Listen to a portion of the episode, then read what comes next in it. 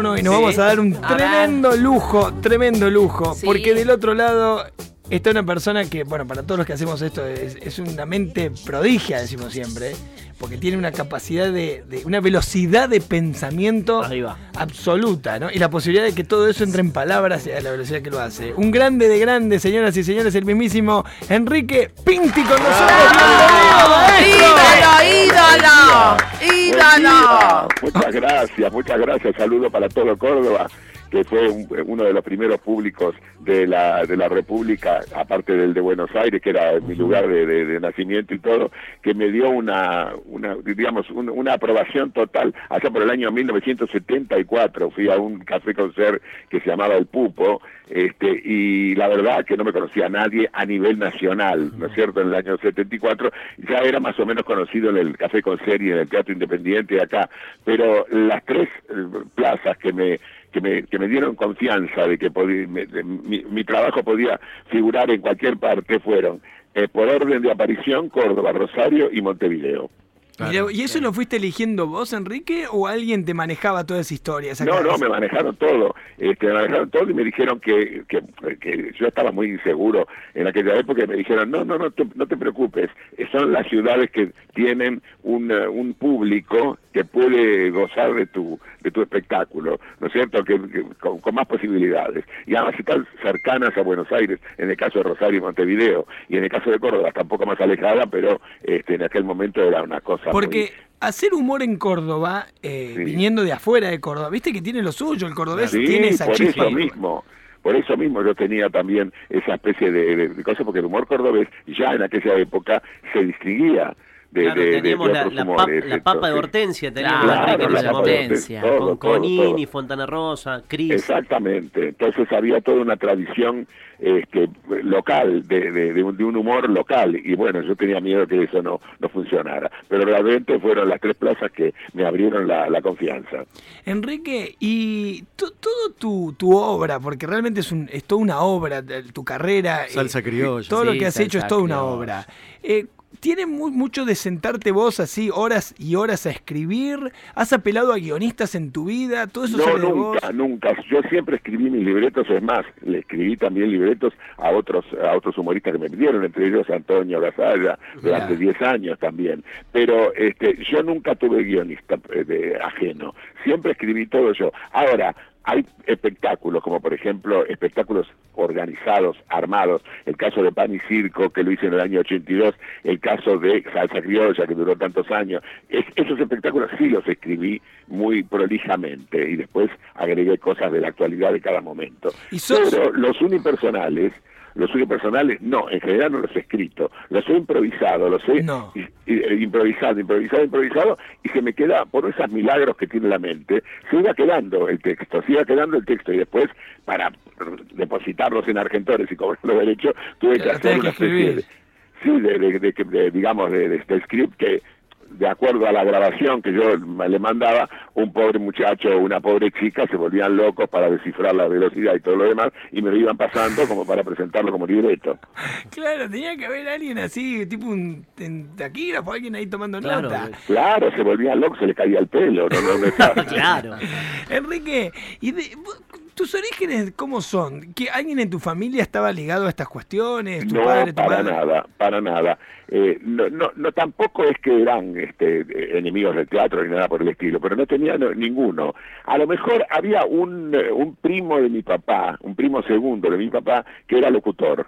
Eh, Roberto Marasco se llamaba, y era locutor de Radio Excelsior, no sé qué, pero sa- esa fue la única cosa que más o menos parecida de- del ambiente, pero no, no, no, de ninguna manera tuve nada. Yo, eh, cuando era chico, viste que los chicos quieren ser aviadores, quieren ser cualquier, bueno, yo tenía claro que quería ser actor desde los 7, 8 años aproximadamente. Lo que pasa que lo que sí no, no consintieron mis padres es que yo fuera un niño, que intentara ser un, un actor infantil que intentara ser un niño prodigio. Este, y la verdad, yo los detestaba, a los chicos prodigios de mi época, pero los detestaba por No hubiese envidia. sido el Marcelo Marcote, digamos. No, claro, Marcelo Marcote eh, eh, podía ser mi hijo, mi nieto. Yo digo, Pero no hubiese ido para ese lado, digamos. Claro, Toscanito, había un chico que se llamaba Toscanito, que todo el mundo decía que tenía como 25 años y que tenía pantalones cortos, el porque, bueno, unas cosas, unas leyendas espantosas. Estaba Toscanito y estaba Adrianita, que después Adrianita se convirtió en actriz y fue eh, profesora de filosofía y letras, etcétera, etcétera, y dejó la carrera. Adrianita y Toscanito filmaban películas, en aquella época no había televisión, y filmaban películas que tenían un éxito bárbaro. Yo los odiaba, pero los odiaba porque ellos habían llegado al pináculo donde yo quería estar. Claro. Y mi papá y mi mamá no me mandaban ni siquiera a, a- había escuelas de teatro para niños, el teatro infantil La Bardén, que daba a dos cuadras de mi casa por el barrio de Constitución, y ahí este, se, se formaban chicos que estudiaban declamación. Odiaba la declamación, yo la odiaba. Todos los chicos de, de, de mis compañeros de grado, que eran elegidos para decir los poemas y los versos en las fiestas patrias, para mí los decían en forma sobreactuada y, y eran una manga de, de, de- exagerados para mí directamente. Todo eso debía ser envidia, porque nunca me seleccionaron para decir un poema a mí directamente, que era el que quería ser actor desde los siete años. Ahora- Pero ya cuando tuve una independencia, una cierta independencia, ya por los 15, 16, me anoté en un curso de teatro y entonces empecé a, a estudiar. Y en el año 1957, más precisamente el 13 de noviembre, lo recuerdo porque fue el primer cumpleaños familiar al que no pude asistir porque tenía mi debut de teatro, entonces este lo lamenté mucho. Tenía dos bocadillos nada más. Era una obra que vino a dirigir la gran Alejandra Buero al Teatro Sindical de Cámara, a, a pocas cuadras de mi casa también. Y bueno, eh, era dos obras breves. Y yo te- trabajaba en una hacía un papelito y en la otra hacía de extra prácticamente. Y yo me sentía como que estaba en el corón prácticamente. Y ahí Alejandra Buero, gran maestra de teatro, gran maestra del teatro independiente, me dio ciertas condiciones, aunque yo tenía mucha timidez y estaba muy para atrás, este, me dio, y ella tenía un conjunto que fue de época, de aquella época maravillosa, fundado en el año 1950, que era el Nuevo Teatro, junto con Pedro Asquini, otro gran maestro también, que era su pareja, y tenían un elenco estable, digamos, tenían un elenco estable de cooperativa de trabajo, y me hizo debutar después del 57, me hizo entrar al teatro, tomé cursos de foniatría, de expresión corporal y todo, y me, me incorporaron al elenco estable del nuevo teatro, donde estaba nada menos que Héctor Alterio, por ejemplo, para decirte Ahora. Enrique, vos, eh, más allá de tu carrera actoral, Sí. fuiste como un pionero en esto del stand-up, por ejemplo. Claro. Esto que hoy Claro. está tan de moda, Monólogo. pero vos lo claro, hiciste mo- 50... desde, desde el monólogo. Claro, pero lo Sí, hiciste sí, 50 años pero- atrás cuando no era convencional. Fue un movimiento, eso fue un movimiento que se generó más que nada por todos los que, todos los descastados, digamos, todos los marginales, ¿no es cierto? Por ejemplo, Antonio Basalla, Carlos Perciavale y Eda Díaz eh, habían hecho el conservatorio de arte escénico, entonces habían salido con títulos de actor nacional, no los contrataba nadie. ¿Por qué? Porque no tenían el físico atractivo, no tenían el físico junto, ni para ser galanes, ni para ser una sexy, ni para ser nada. Entonces, evidentemente, ellos empe- empezaron a decir, vamos a hacer nosotros las cosas, porque evidentemente no- los rebotaban de todos los canales, los rebotaban de todos lados, no les daban absolutamente nada. Y ellos crearon, se fueron a, a un conventillo por la Avenida Libertador y directamente alquilaron una habitación, alquilaron una... hicieron teatro en un conventillo, hicieron Gel Valentino, que fue un espectáculo que por allá por los años 60 eh, fue, fue una, una maravilla. La gente iba y hacía colas para entrar a ese conventillo. Cobraban entrada, cobraban todo, no, no, no era la gorra ni nada por el estilo. Y ellos crearon toda una, una, una manera de hacer las cosas, hacían monólogos, personajes, etcétera, etcétera, etcétera, y se, fuimos, fuimos este, tomando ejemplo de eso, y yo entonces, que ya había, me había desvinculado del, del nuevo teatro, dije, bueno, tampoco con- conseguía laburo, tampoco conseguía nada, tam- también tenía un físico que no, no tenía nada que ver ni con el galán, ni, ni, ni con el actor dramático tipo Alfredo Alcón, entonces este, se me ocurrió, ya cuando estaban instalados esas, esas, este, esas, esas modalidades, eh, conectarme con Lino Patalano, que en aquel momento tenía 23 años él, y yo tenía 26, 27, y era un empresario joven que también quería sumarse a esta, a esta nueva tendencia, y tenía una serie de locales, uno en San Telmo, otro en la calle Santa Fe, otro muy chiquitos, recién localidades, ciento, 120 localidades, y ahí hizo debutar él a gente importantísima del espectáculo que se dedicó al monólogo, pero por ejemplo, el caso de Zipe Linkowski, la gran actriz Sí. Zipe Hacía pedazos de obras de Brecht, hacía pe- pedazos de obras de Arthur Miller, era como una actriz haciendo un recital. En cambio, nosotros, los, los descastados del, del Café Concert, Carlos, Antonio, Eda, y yo que me incorporé con un espectáculo que se llamaba Historias Recogidas, que eh, era la historia de la tragedia como género teatral, aprovechando todo lo que yo había, este, digamos, aprendido en el teatro independiente, aprovechando también las, las condiciones que me dio cuando seguí el profesorado de castellano, literatura y, y, este, y latín, que no me recibí, pero hice los, eh, te- te- tres de los cuatro años, los, los rendí, me dio toda una serie de de, de- de instrumentos y pude contar la historia de un género teatral como la tragedia desde un monólogo cómico. Fue historia recogida, Lino me dio esa oportunidad, estuve dos años ahí en la gallina embarazada trabajando con 8, con 10, con 12, con 14, con 20, ponele, pero me dio la posibilidad de seguir, seguir, seguir y a partir de ahí sí empecé a hacer toda la carrera esta del unipersonal. Pero digamos que fue todo un movimiento. Enrique. No, no fue alguien que se le ocurrió, fuimos varios lo que nos ocurrió. ¿Y sabes por qué? Porque nos descartaban, y porque no nos llamaban. Porque si nos hubieran llamado, por ahí uh, nos hubieran metido en, en un programa cómico de televisión, en La Tuerca, en Operación Jajá, en cualquier lado de eso, y a lo mejor hubiera sido otro nuestro destino. Enrique, también fuiste un adelantado porque, por ejemplo, hoy por hoy en las redes sociales se viraliza un monólogo tuyo de los 90 en Mar del Plata que habla sobre la educación sexual bien a tu manera con, Sí. con todas las letras, ¿no? No sé si sabías que Sí. todos los chicos de hoy están tomando como ejemplo ese- esa parte del monólogo. ¿De qué año el monólogo? De los 90 en Mar del Plata, en el teatro. Sí, sí, en Mar del Plata, sí, sí, claro. Debe ser el noventa y pico, sí, sí, sí.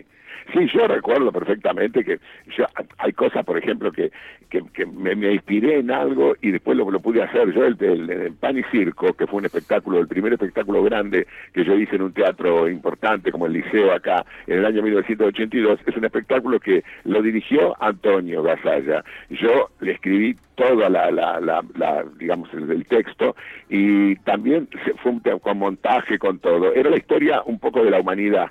Entonces era eh, ya no era la historia de un género teatral, sino que era la historia un poco de la humanidad, de todo lo que había pasado. Yo hacía de Isabel de Inglaterra, eh, yo hacía este, eh, un, bufón de la Edad Media, hacíamos una serie de cosas muy muy armadas, muy muy bien conceptuadas y muy bien puestas. Y yo realmente en el final hacía un monólogo, que el monólogo del ángel, que era yo que me había muerto en, y que estaba estaba en el cielo por un error de, de burocrático, de de mandarme al infierno, que donde yo tenía que ir, o al purgatorio, en todo caso Dios se equivocó y me dejó entrar al, al cielo. No me dio alas, no tenía alas en mi ángel, de- tenía una túnica blanca nada más, y desde el fu- supuesto futuro del año 3000 hablaba de que la Argentina sería igual que cuando yo me había muerto, que todo era un desastre, que no, que la burocracia no se había, no se había ido y que todo. Ese es un monólogo que eh, se- lo podría reponer hoy en día porque realmente Claro, es parecería que no como Cambalache. ¿no? Sí, Este, el tango que tiene, está tiene vigencia. Tiene Ahora- vigencia. Claro, y yo le, le decía, yo no es que tenga la bola de cristal, tengo las bolas de plomo de, de todo lo que pasa.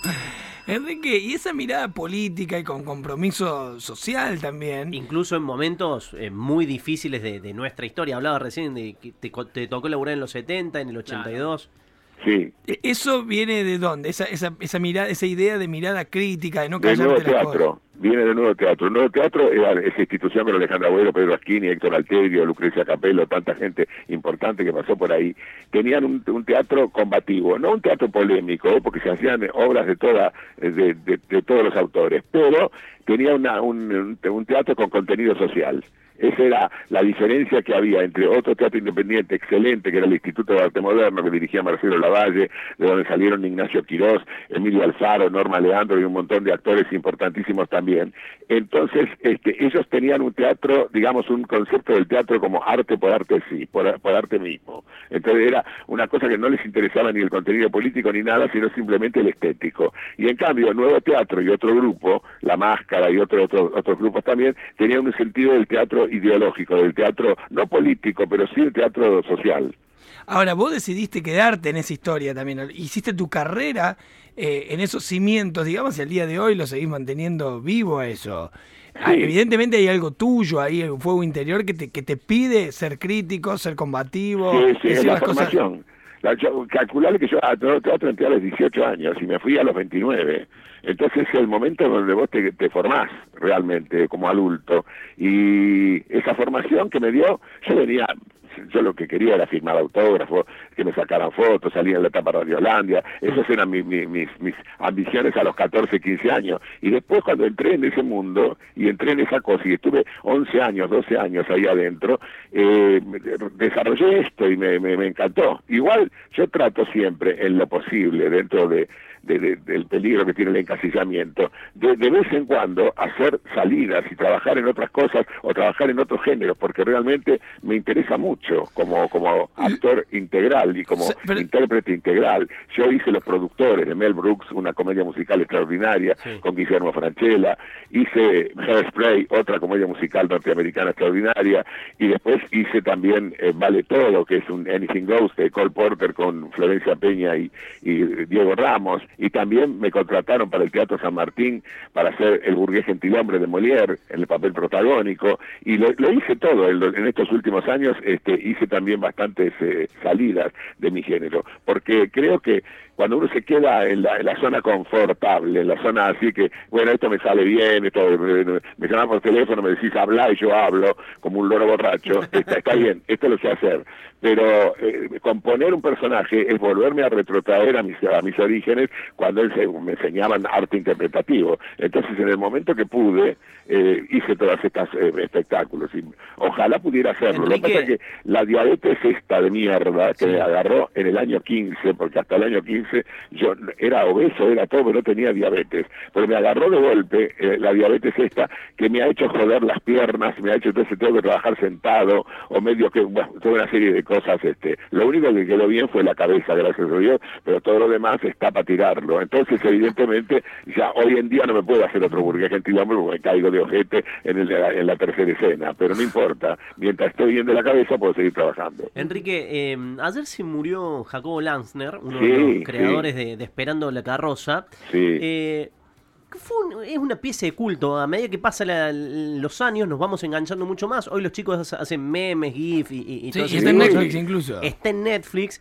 Pero contame la, etapa previa, cuando los convocadores, el casting, eh, me imagino llegás, ah, estaba Gasalla, Tenuta, Brandoni, así, eh, la puta, el encaso, no pueden salir nada mal cuando cuando cuando eh, Alejandro Doria vio vino a ver un espectáculo en el Maipo donde Antonio Gasalla hacía la vieja la famosa abuela que, después siguió haciendo.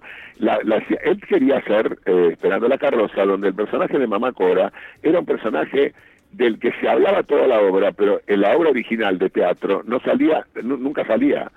Todos buscaban, buscaban, buscaban, y después se veía una sombra, como que llegaba, y decían, mamá, Cora, gritaban todo, y ahí terminaba la obra. Cuando eh, Alejandro Doria vio en la, la, composición que hacía Antonio Gasalla de esa abuela, que yo se la había escrito, el, el, autor de, de, ese, de esos sketches era yo, Antonio por supuesto los rellenaba con su talento y además hacía todos los agregados que tenía que hacer, lo hacía con Jovita Luna, haciendo la otra vieja, dos viejas sentadas en el banco de la plaza.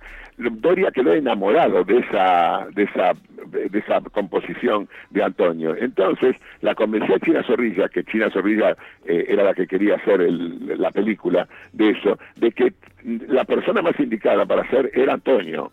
Y China tenía un poco de, de, de, reticencia, me dicen, pero como un hombre haciendo de mujer, pero es una vieja, vos la viste en el, en el, teatro, sí la vi en el teatro, pero el teatro es una cosa, está lejano, el primer plano del cine, qué sé yo pero no es que no quería trabajar con Antonio, lo adoraba, pero eh, tenía esa, esas dudas. Doria dijo, vos créeme a mí, y yo creo que esta es la persona indicada.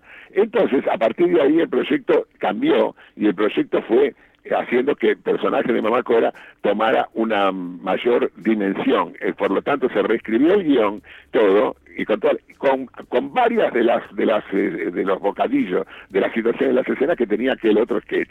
Entonces mezcló todo Doria y yo que quería hacer cine a, rajatabla, quería hacer cine y no me llamaba nadie. Entonces le dije, mira, este, le dije a mi representante, Sipe Friedman, que, que era también la representante de Antonio en aquella época, le digo, hablale a Doria y a Rosa Frey, a la, a la productora, decirle que yo hago cualquier cosa, y pero no, no hay papeles. Y digo, yo entro como sea, era más o menos.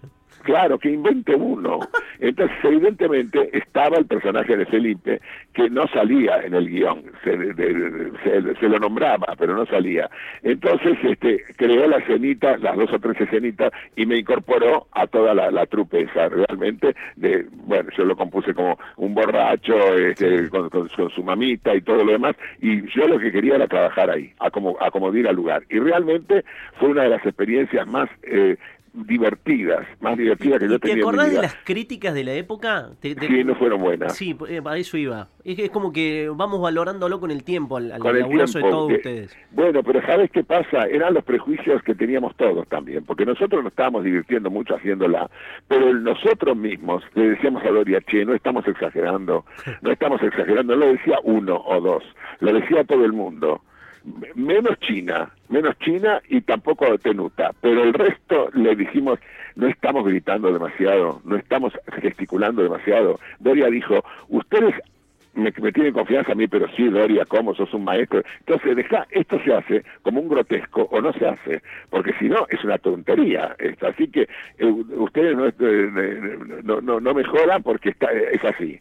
Y bueno, evidentemente nosotros lo hicimos, pero si hasta nosotros teníamos un poco de prejuicio, a pesar de que nos cagábamos de risa, nos divertíamos y era una, una maravilla, decíamos, sí, pero no se da demasiado. Y ese mismo prejuicio lo tuvieron los críticos intelectuales o intelectualoides que, que dijeron eso, que eh, eso era una cosa muy teatral, que se gesticulaba demasiado, que había todo un griterío, que no se entendía lo que decíamos. Mirá vos, qué, qué, buena bola de cristal. Enrique, te traigo un poco acá, la realidad misma, al aquí ahora. Y te, te pregunto una mirada tuya a lo Enrique Pinti de, de, todo el tratamiento político, sanitario que se está haciendo de este momento único en la historia reciente de la humanidad, que es esta cuarentena, pandemia, etcétera. Mira, yo creo que la pandemia es eh, mundial, por eso se le dice pandemia. Y yo creo que en cada, porque yo veo muchos noticieros de otros países, y en cada uno de esos países se divide la misma cosa se aprovecha políticamente para cagar al partido gobernante. ¿Entendés? Entonces, las grietas, las grietas que nosotros queremos que las inventamos nosotros, figuran en todas partes. Las barbaridades que dice Trump están apoyadas por el pueblo que los votó, que son unos cuantos millones, evidentemente, y los que no lo votaron, a tal punto que en Estados Unidos a la gente que guarda la cuarentena se le dice en forma despectiva, fucking Democrat, o sea, de, demócrata de mierda, porque los dos partidos acá son los republicanos y, yo he visto escenas de señoras amas de casa de la clase media norteamericana en un supermercado, salió por la televisión, insultaban a una mujer porque tenía el, barbijo puesto, la insultaban de todo y le empezaron a decir que era una demócrata de mierda, que son ovejas, que obedecen como retardados, esto es el comunismo, el comunismo, gritaban siete señoras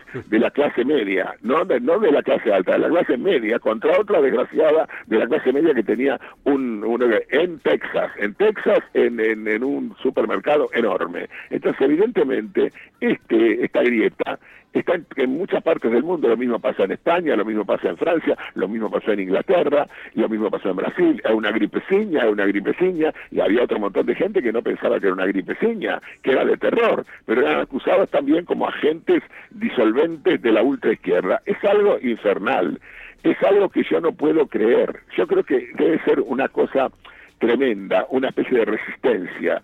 Cuando vos te das cuenta que se está muriendo gente y ya no tenés más excusa, es una gripecita, es una pavada, es una si se te muere gente de tu entorno y vos te empezás a temblar el culo porque te puede venir a vos también, hay dos maneras de defenderse. Una es cuidarse y la otra es decir, esto es una mierda. Entonces, evidentemente, eh, esto es mentira, esto es mentira, esto es el otro. Yo acabo de leer unas declaraciones de Macri donde dice que se acabó la cuarentena, que la cuarentena ha demostrado su ineficacia es, genial. Lo que ha demostrado su fiereza es el virus.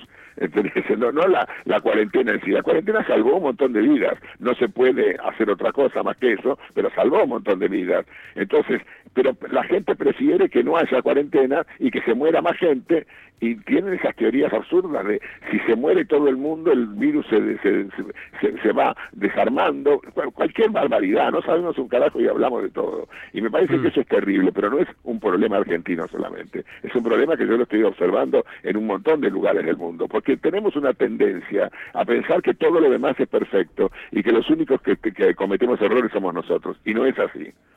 Enrique, es hermoso escucharte. Podemos estar en una banda de tiempo hablando con vos y preguntarte de todo, porque de todo tiene opinión formada y a la velocidad que, va resonando es maravilloso. Te dejamos un abrazo gigante, maestro. Gracias por regalarnos estos minutos. Y les digo que voy a grabar por primera vez en Instagram, que no sé ni qué es. no, pero la vas a romper en Instagram, Enrique. Ni computadora ni nada. Junto con Polina vamos a hacer un espectáculo, o digamos un espectáculo. Estamos sentados en el living de mi casa. Este, eso no se puede llamar espectáculo, sino una charla. Este, vamos a hacer que se llama eh, eh, eh, Pinti Polino al Hueso y lo vamos a grabar ahora esta, esta semana para salir al aire el, el 21. Eso, lo vamos a poder ver por Instagram. En Internet Exactamente. Me pueden ver por, Instagram el, 21 de este, de este mes. se, va a grabar y se va a pasar. Así que eso está para poderme comunicar con todos. Impecable. Enrique, abrazo enorme, maestro. Muchas gracias por este tiempo. Que tengas todos los éxitos. El mismísimo Enrique Pinti, señoras y señores. Imagínate una, un asado, una sobremesa con Pinti. No para más. Para más. Pero aparte de todo, tiene, viste, me encanta la gente que puede, con, con argumentos.